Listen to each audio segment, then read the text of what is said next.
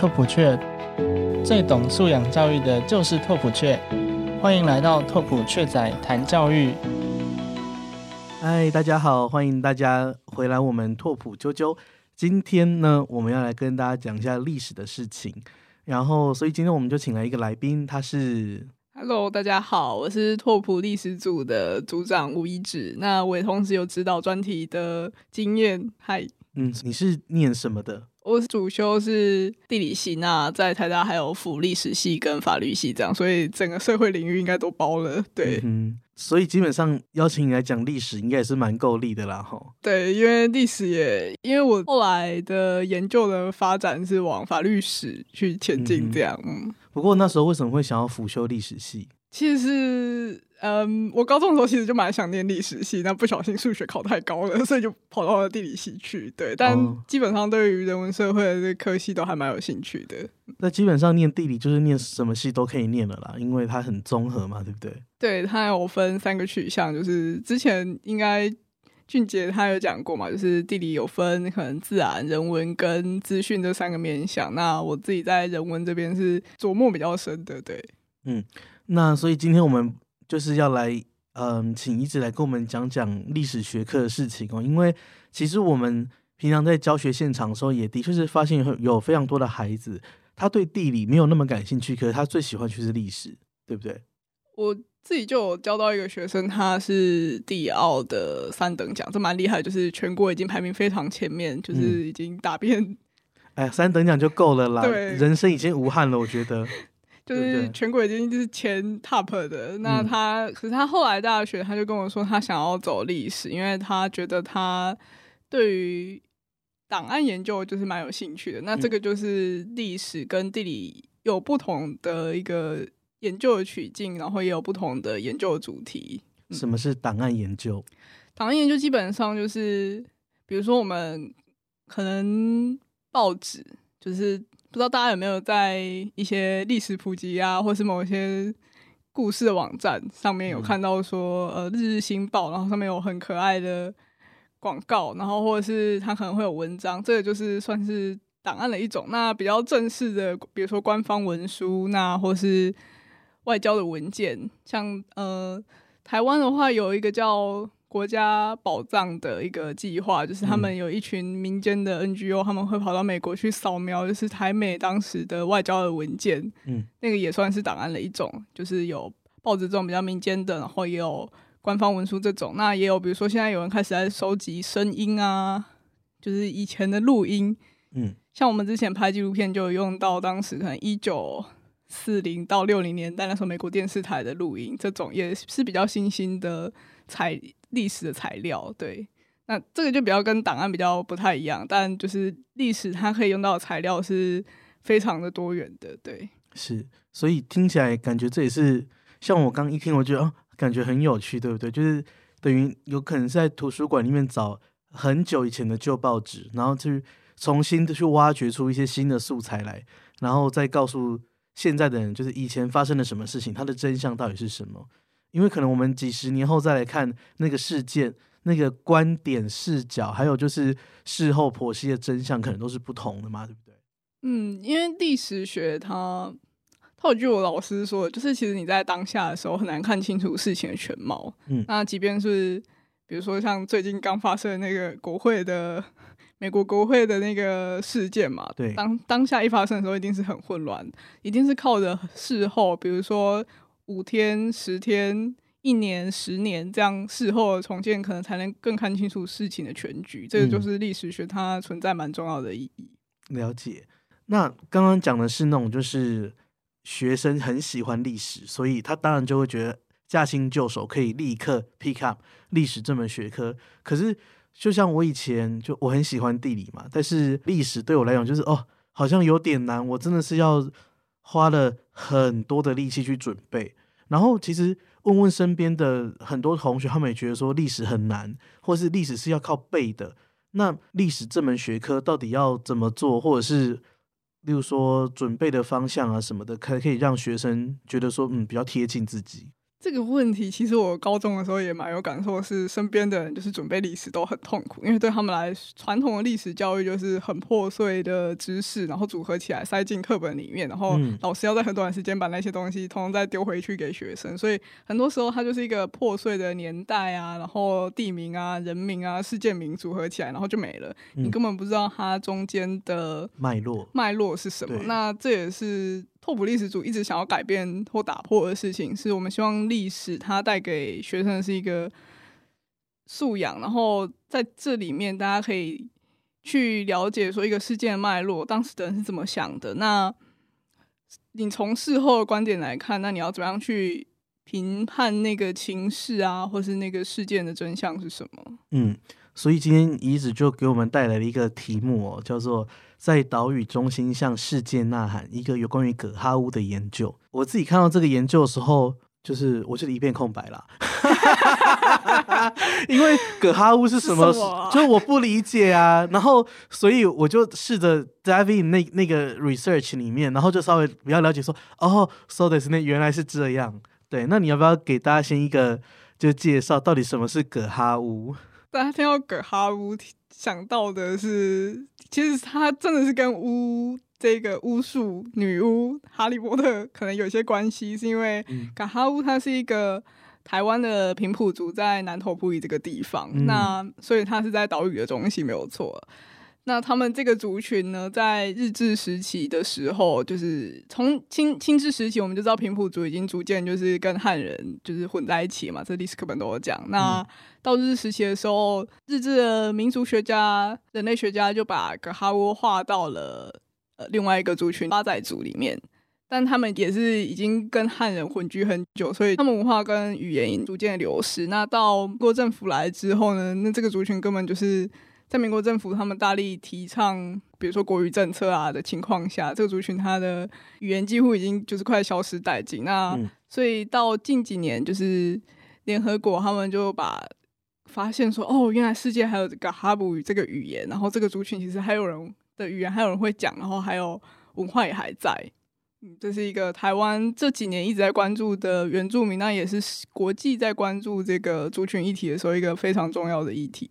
所以 wait a minute，就是说葛哈乌他们其实是平埔族的一部分，一支，一对，支，嗯，然后他们有自己的语言，对，他们的语言还在，这很了不起。葛哈乌语，可以这么说吗？对，葛哈乌语，然后那个语言是我们真的听不懂的，对不对？就完全不一样的，完全是是南岛语系吗对南岛语系的一部分。？OK，所以它就是一种完全不一样、很独立、很新的，就是也不是很新，就是说它是一个自己的语言，有自己的语言体系的东西。对，然后，但是你刚刚提到，就是格哈乌族可能他们是在普里已经被汉化了嘛？应该说，对他们的生活可能跟汉人，就是跟我们其实没有什么两样，他们也是一样是跟我们做差不多的工作，然后嗯。平常都是穿差不多的服装，然后当然有他们自己的传统服饰没有错，但就是现在也是比较仪式的时候才会出来穿，嗯，，对，所以生活方式跟我们没什么两样，但他们蛮特别的是他们的宗教就是跟我们不太一样，是他们还有祖灵还有巫的成分在，是嗯。因为他们为什么叫嘎哈布，就是他的那个巫的由来，就是他们这一族就是传说他们的巫术非常厉害，因为南投埔里嘛，附近有很多厉害的高山族，嗯，就是比如说泰雅族啊这一些，所以他们的巫术很厉害，在清治时期的时候可以吓跑这一些高山族，嗯。所以才叫嘎哈布。嗯，那像他们的语言跟，例如说像台南有那个希拉雅希嘛，拉雅族，他们是可以交流的吗？还是不行？他们是两个国家的人。他们算是两个不同族群的，对，就是嗯交流上面，南岛语系有一些同源词，比如说五。利马这个字可能在很多原住民，然后甚至到印尼，嗯你讲利马代表五都是通用的，对，嗯但大致上的语言架构跟词汇可能还是不太一样。是，嗯就是其实那个语系是一样的，所以他们可能遇到的时候，靠着比手画脚沟通，稍微交流，应该是可以稍微理解对方在干什么。对，但是你要说是一样的语言，no，他们是不一样的语嗯，言。它是不一样的。OK，那也就是说，其实平埔族是一个很 general 的说，他们就是在平地生活的原住民人，对，对，但是其实所所谓的葛哈乌族跟希拉雅族，他们就是两个族，就是不一样的族。不一样。而且格哈布比希拉雅，希拉雅很有名，因为它嗯就是写在历史课本上嘛，所以大家都我觉得是因为他们比较会 marketing，对不对？但会不会是因为我本身是台南人，所以你知道我我外婆家就是骑脚踏车可到那个希拉雅族的那个村庄，嗯，他们真的是还有一个小亭子在那里，然后有一个湖，因为他们是祭祀那个湖叫阿利姆之类的。嗯嗯嗯，对，就是我是看得到的，所以我会觉得很贴近。然后再加上身边非常多人在提什么，例如说希腊雅族业绩啊什么，可是我们好像很少听到格拉乌族，对不对？希腊雅族其实真的蛮在台南是真的蛮大的，在以前嗯那时候。然后像我之前的国小老师也说他有希腊雅族的血统，对。嗯那不过希腊族比较可惜的事情是，它的文化的重建走得很快，因为希腊族它是之前很鼎盛嘛，嗯这个这个族群跟文化很鼎盛，可是中间有一一段时期是失落，就是落，就是它的文化已经被丢丢丢丢掉了。然后到这几年，台湾的主体意识，然后原住民意识起来之后，大家才开始重建它的文化。嗯嗯，但嘎哈乌蛮特别的是，它的语言是活的，就是还有活人会讲。希腊是后来才重建起来的语言。哦，所以其实希腊雅族，像哦，我想起来，我们住的那个地方叫吉贝耍，对，嘎巴耍，就是他们其实没有人会说，是流利的说希腊雅语的，嗯是没有的。对，就是所以那个语言其实已经可以说死掉了，对不对？对，是后来大家是从文献啊什么的找出来说，哦，在重建一个希腊雅的词典。可是嘎哈布他们是还有祈老师他们可以用嘎哈布语来聊天，Oh my god, so amazing！很厉害。呃，你们怎么找到他们的？其实是我自己大学的时候跑去修了南岛语的课，嗯然后在课上认识了我们很重要的一个报道人，就是潘宝凤宝凤姐，这样，嗯她就是一个跟哈布现在的中间分子，那很认真的在附赠这个哈布的文化跟语言，对。嗯那在这个过程中，就是我就是因为拓普的关系，到了普台中学去教书嘛。那嗯普台它刚好就是在南投普里这个地方，然后我就想说，哇，有这个机缘，可以不可以把就是普台跟个哈布他们连线起来？那刚好普台他们对于这个地方的文化也非常的重视，对，所以就这样一回机为了把学生带到那边去做研究。所以这个研究主要就是研究以可哈为中心来做一些相关的历史研究嘛，对不对？这个研究它其实为期一年，然后出了三个专题。就是一开始我们是带学生了解个哈布族这一个的特色，所以像是他们巫的宗教信仰跟他们的族群认同是非常有很深的关系。所以我们一开始是从宗教信仰来着手研究噶哈布他的这个番婆祖，然后跟那个番祖庙，就是因为噶哈布他们有全台湾。唯一的祭拜平埔族的神奇的一个庙宇，因为它的那个神像是非常特别是，它是一个番人，就是是一个浓眉大眼，然后有佩戴翻刀，但又穿着清朝官服的一个神像，哦，这是台湾唯一的一个平埔族的神明。这样，对，所以我们就从这个番主庙着手，然后来开始研究。那到中期呢，我们就是做了 story map，就是结合数位人文的面向，然后来做这个地。结合地图，然后讲嗯卡哈乌族的这个比较 general 的故事背景。有点算是帮他们做数位典藏了。对，没错，对没错。那到第三部分呢，就是我们结合国际的议题，就是刚好那一年是联合国的原住民语言年，嗯然后加上最近很夯的 SDGs 嗯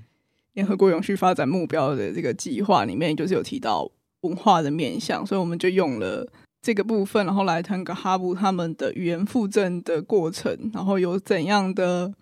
困难啊，然后他们可能可以怎样突破。嗯，嗯，那学生是当地人吗？学生是从台湾四面八方来的，所以 像我我们有有桃园人，然后有台北人，然后有台中人，对，所以其实他们也是第一次刚认识个哈布，然后也就是其实他们根本不是当地人，他们后不是他们根本有时候连普里都不认识吧？没错没错，因为他们在那边虽然读书，但嗯很难去认识在地。那借由做专题的时候，他们其实蛮兴奋，是哦，他们发现原来台湾有这么一支平埔族的时候，他们是很哇很开心，然后又嗯能进到当地去跟耆老聊天呐、然后听他们讲番婆族的故事的时候，那个小孩子的眼神是闪闪发光的。那我觉得可以理解，就是孩子们看，就是他们的兴趣就是历史嘛。但是当他们真的把历史整个是 practice 在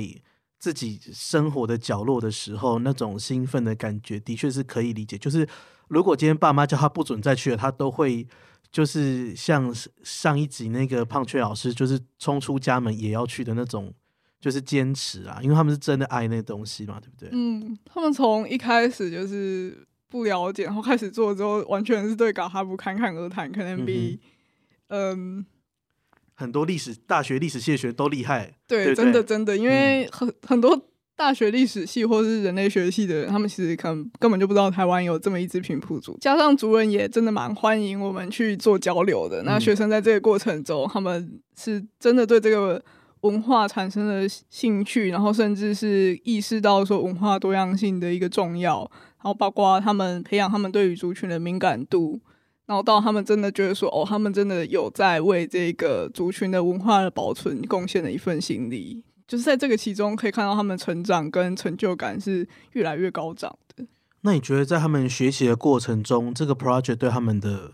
就是具体的帮助大概是什么？实际点来说，含金量当然是蛮高的，是因为他们哦这听起来含金量就很高，但是我还没有要讲到那么功利的部分部。分吗？我们先 hold 住，让家长继续听到后面。我说的是在他自己学术的涵养，或是就是在就学过程中的帮助。嗯，这几个孩子，他们一开始进来的时候，其实对历史的程度就跟一般的，他们是国三才进来嘛，跟一般人国三生其实没差多少。那哦，我以为你要说他们就比较厉害，就是一样的哦。因为他们嗯是对历史当然是比较有兴趣的是，但其实很多学校都有这这样的人啊。嗯对，那他们进来的时候，我们就是慢慢的培养他们对于历史的呃一些基本的知识的加深，然后再来是培养他们对于历史的敏感度，比如说对于历史材料是要怎么运用，然后到后来真的开始着手写这个小论文的时候，第一个当然是。你要去做文献的爬书嘛？这个是拓普的，比如说地理组跟历史组都共同具有，就是我们都会教学生怎么样去读文献、去嗯分析、去引用，嗯这很重要啊，这很重要。对，那到后面是我们有加了口述历史的面向，就让学生去访谈耆老，跟访谈像宝凤姐这样的中年的文化运动者。那、嗯到比较后期的时候，有加入了书人的面向，让他们去做 story map。这个技能是还在未来，应该我相信是对他们来说非常有帮助的。嗯，嗯，因为虽然你说的简单，但是其实有经验的人都知道，像是简单的访谈耆老这样子，这一件事情就一点都不简单。不简单，因为他们你知道，国高中生他们就是其实一开始他们可能是很。莽撞，他们讲话可能是不加修饰的，然后会说出一些让你觉得哦吼 很紧张的话，这样。可是他们会在，就是我们会针对每一次的访谈去做讨论跟修正嘛。就比如说，我们会觉得说，哦，哪个问题其实你可能可以换个方式这样问。那其实我觉得最感动可能是在这个过程吧，你可以看见，就是他们从一个乳臭未干的一群小屁孩，嗯然后长成到就是可以很。敏感，那个敏感不是指纤细的那种敏感，而是指说你很有 sense 的，可以去知道说你要怎么样才可以跟对方去进行比较深度的交流，然后嗯去慢慢的透过访纲的引导，去得到说你想知道的知识，然后是重要的资讯。对对，或是问到你真的可以把它写在你的 research 里面的东西。对，没对错，对嗯，因为有时候你只是一般的聊天，其实那根本不能用，但是你就直接去问你要问的问题的重点，他也不会答出来给你。对，这个也是一个研究蛮常发生的事情，是学生他一开始其实很不知道怎么问问题，尤其嗯亚洲学生吧。对，对，那到后来他们其实可以很清楚的列出说，哦，那我这个时候我要列什么什么什么问题，那这些问题我怎么样把它归类成 categorized 成一类，然后在访干的时候怎么样去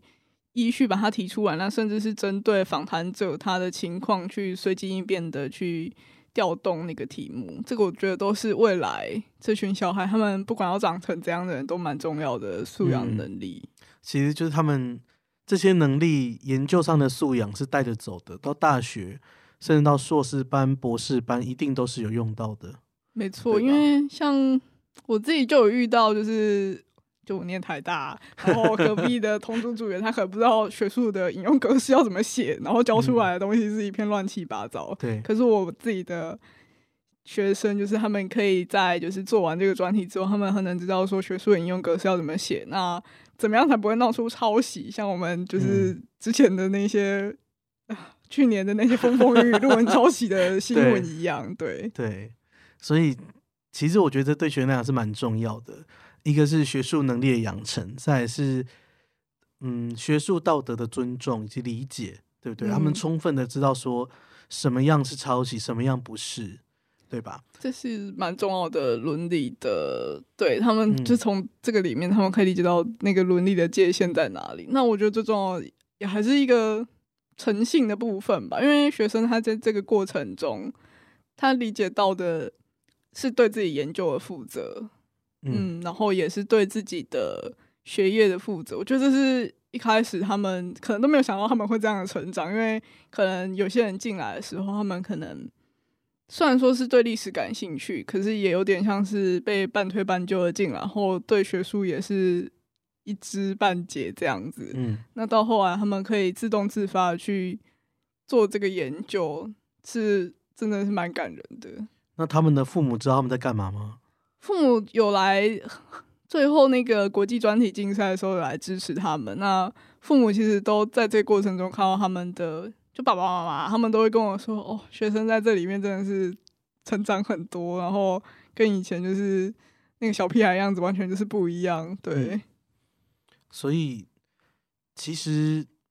父母的支持在这类研究里面是相当重要的吧，因为感觉他们需要投入很多课外的时间，对不对？一定是重要的啊，就是不管是课外时间啊，然后还有陪伴跟支持，我觉得这都是爸爸妈妈在是这一个专题研究的过程中扮演蛮重要的面向，还有他们对于我们这些老师的信任也很重要。嗯，刚听起来这个虽然说是历史的题目，但是听起来是嗯，其实结合了很多科目嘛，因为你看有刚刚提到历史，那再来就是语言的部分，应该也有语言学，对吧？对我们历史组，他因为他收来的学生，就是其实他们是对人文社会都比较广泛兴趣的，所以在结合上面也会结合，比如说像是语言学啊，然后所谓人文啊、地理学也会在里面就是掺一点进来。对，嗯嗯，跟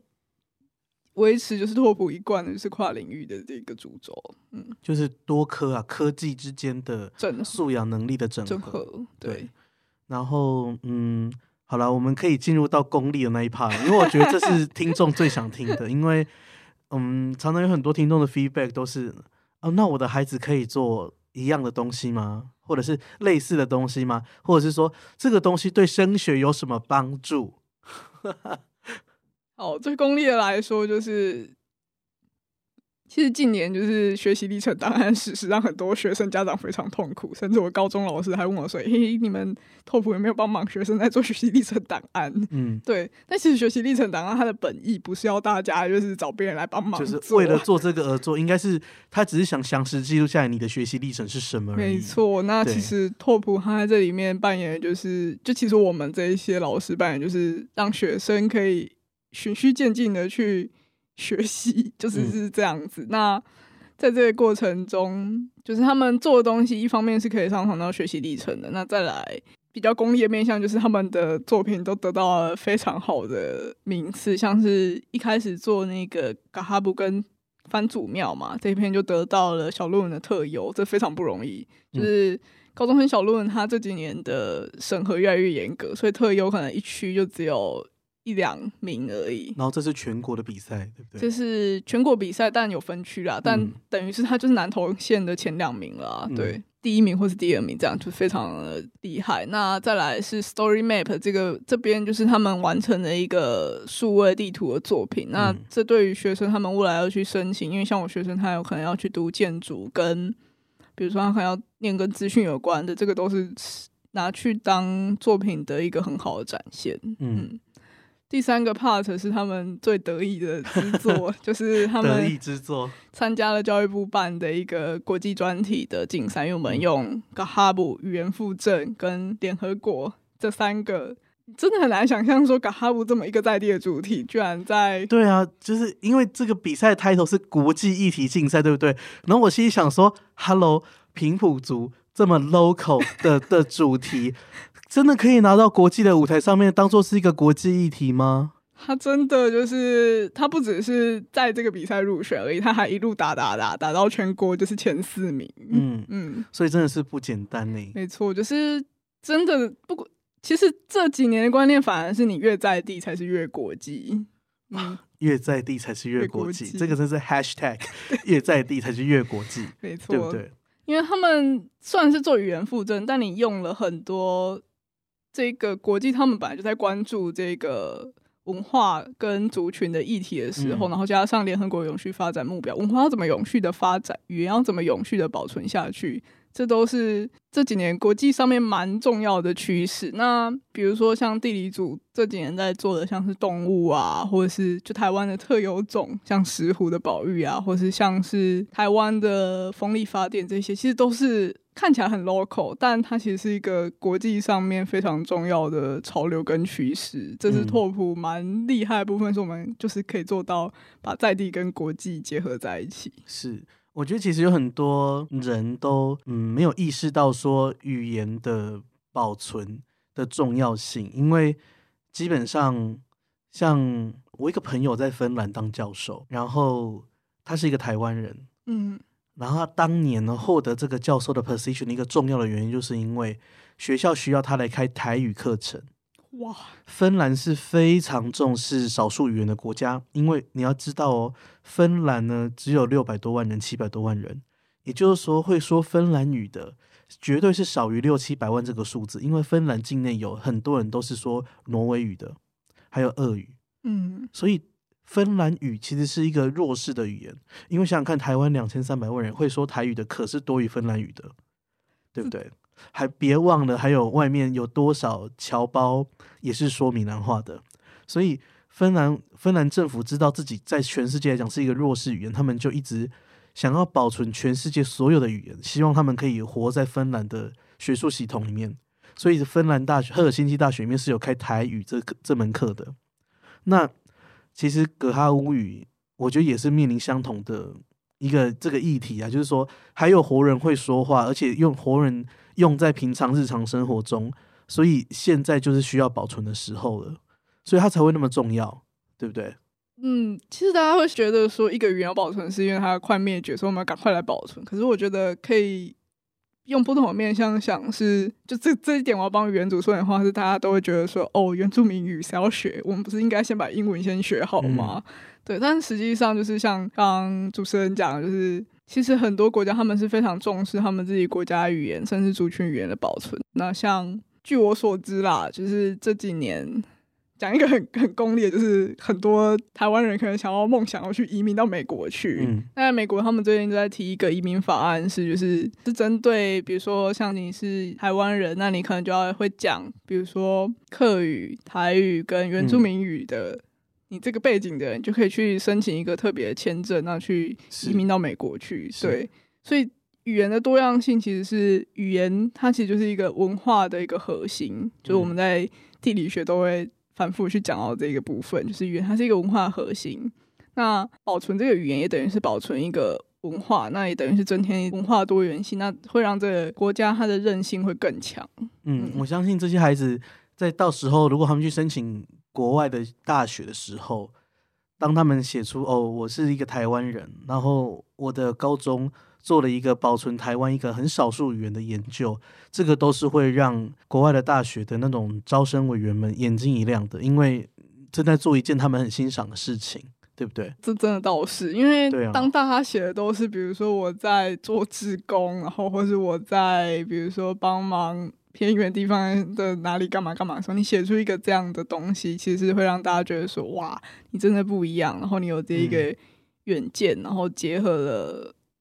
现在的联合国各种趋势也好，对，嗯，就而不是写说我的托福一百二十分，没有哦，因为申请的人托福都很高分，高，对啊，那根本就是 这已经不是加分的选项了，好吗？所以大家不要搞错重点了。托福的高分或是英文的好，那是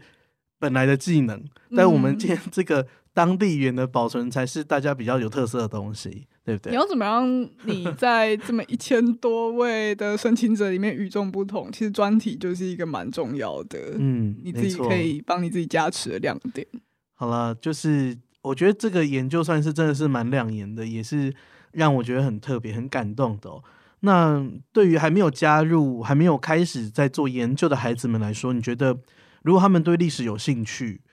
要怎么进入这个历史的研究里面呢？从去户政事务所开始，